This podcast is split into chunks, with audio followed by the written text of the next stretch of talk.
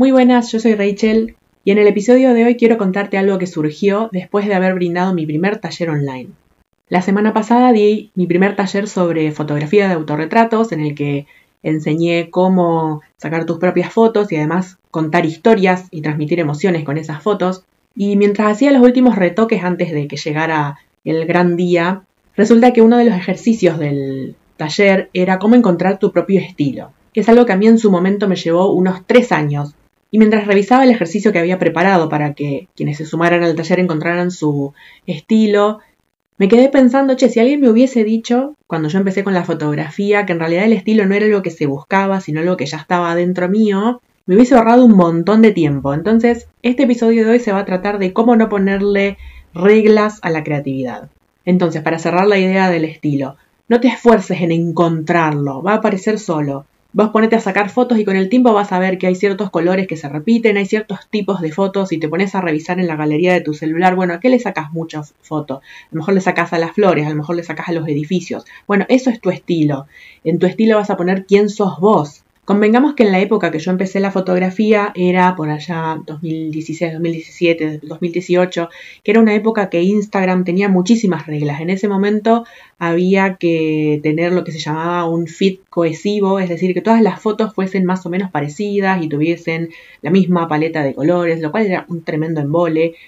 Entonces, mis fotos, que son todas entre sí bastante distintas, porque es depende de lo que quiera transmitir, depende de lo que vi, de lo que saqué, yo sentía como que, como que no tenía un estilo. Y en realidad el problema era que le estaba poniendo reglas a mi creatividad. Y esto va al punto número dos, que es no le pongas reglas a tu creatividad. Y esto no va solo para fotos, va para cualquier cosa creativa que hagas. No todo lo que crees tiene que ser parecido. Hace básicamente lo que te pinte, que eso va a estar bien. Uno de los consejos que se daba en ese entonces es si alguna foto tuya había funcionado bien en Instagram, como que la repitieras o quisieras otra versión de la misma foto. Y eso es aburridísimo. También me acuerdo, además de la pregunta de qué, cómo encontrar mi estilo, a los fotógrafos establecidos también les preguntaban eh, cómo hago para tener siempre inspiración. Y si estás siempre forzando la creatividad y la inspiración, la inspiración no va a venir. En cambio, si te relajas y dejas que venga cuando quiera, a lo mejor vas a tener, no sé, meses en los que vas a sacar un montón de fotos o lo que sea que crees, no sé, hacer dibujos, hacer tazas de cerámica y vas a tener otros meses en los que no vas a creer absolutamente nada y vas a tener momentos con un montón de ideas y que las vas a anotar en un cuadernito y, vas a, el cuadernito va a explotar de ideas y vas a tener otros momentos en los que no se te va a caer ninguna. Y está bien, porque la creatividad tiene sus ciclos. Algo que yo noté es que cuando dejé de ponerle reglas a mi creatividad, ahí fue como cuando empecé a crear más y a crear cosas que me gustaban, porque como antes seguía muchas reglas ajenas, es como que no me terminaba de convencer, he sacado fotos simplemente porque necesitaba rellenar un cuadradito del feed de Instagram o con esto de, bueno, necesito fotos parecidas, entonces hacía cosas parecidas a lo que ya había hecho, pero que en realidad no era algo que yo tenía ganas de hacer, yo tenía ganas de hacer cosas nuevas. También me pasa con esto de reciclar contenido, yo soy muy de hacer siempre cosas nuevas y medio que, o sea, si ya lo dije, ya lo dije, no, no me gusta repetirme. Y el otro punto que se me había ocurrido entre todas estas cosas que me puse a pensar mientras le daba los toques finales al taller, es esto que te decía reciente, que la creatividad tiene ciclos. Por ejemplo, yo saqué autorretratos desde 2016 hasta 2021. Después es como que ya no pude, sigo sacando otro tipo de fotografía, que es lo que yo le llamo, no sé, fotografía mindfulness, es como sacar momentos cotidianos y ese tipo de cosas, pero autorretratos no he sacado más. ¿Por qué? Porque el rincón de la casa donde yo sacaba la mayoría de mis autorretratos ahora tiene el escritorio en el que estoy en este momento sentada grabándote este podcast, que fue en su momento durante la pandemia el escritorio en el que me senté a dar clases y que después lo corría y ahí hacía gimnasia y hacía las fotos. Y es como Digamos, hasta que no tenga más espacio, no voy a poder retomar, o por lo menos no voy a poder sacar en cantidad como antes autorretratos. Entonces no te castigues, no digas, uy, no, no estoy haciendo esto. A lo mejor en este momento no podés. Pero podés crear otras cosas. O sea, desde que no saco autorretratos, como te decía, sigo sacando esas otras fotos de cosas que me llaman la atención.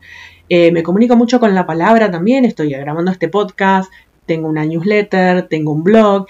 También me doy cuenta que si estoy en modo palabra, es como que si mi mente está del lado verbal, es como que le cuesta conectar con lo visual y al revés, si está con lo visual, le cuesta conectar con lo verbal. Entonces, como bueno, en este momento, por ejemplo, en invierno que estuve más ahí en modo cueva, es como que surgieron unos cuantos podcasts por ahí en el verano con el tema de que, no sé, por ahí abro la ventana y viene el ruido del tránsito, es como más difícil grabar, ahí a lo mejor hago cosas más visuales o cosas más escritas, entonces no le pongas, vuelvo a lo de recién, no le pongas reglas a la creatividad y fíjate que a lo mejor estás en un ciclo en el que en este momento eso que estás haciendo, eso que te gusta hacer, no es el momento correcto. A lo mejor más adelante surge, a lo mejor no, a lo mejor ya se agotó el impulso que eso tenía. Es como que tenemos etapas con la creatividad. Bueno, en este momento a lo mejor te está llamando la atención otra cosa. O a lo mejor, si realmente lo querés hacer, bueno, pregúntate qué tendrías que hacer para poder sentarte o para poder ponerte a hacer eso. Por ejemplo, en mi caso yo tendría que, no sé, tener más ese espacio, sacar el, el escritorio o buscar otro lugar donde sacar mis fotos. Pero en resumen, lo que te quiero aconsejar con estos tres tips que te cuento hoy es esto de relájate, aflojate, no te pongas reglas, no te impongas cosas, no te impongas, uy, tendría que estar haciendo esto, uy, qué macana, que no estoy dibujando, que no estoy sacando fotos, que no estoy creando esto.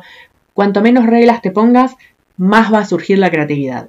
De paso, te quería contar que la próxima edición, la segunda edición de mi taller va a ser probablemente, estoy entre el 10 y el 17 de octubre, porque el 10 de octubre creo que es feriado, así que capaz que lo haga el 17 y sería en un horario tipo, no sé, 5 o 6 de la tarde, cosa de que quien está trabajando se pueda sumar, que lo que me dijeron en la primera edición fue que, bueno, el horario era un poco incómodo, pero bueno, en invierno yo tengo energía solamente del mediodía a las, no sé, 5 o 6 de la tarde. Después, el resto del día no existo.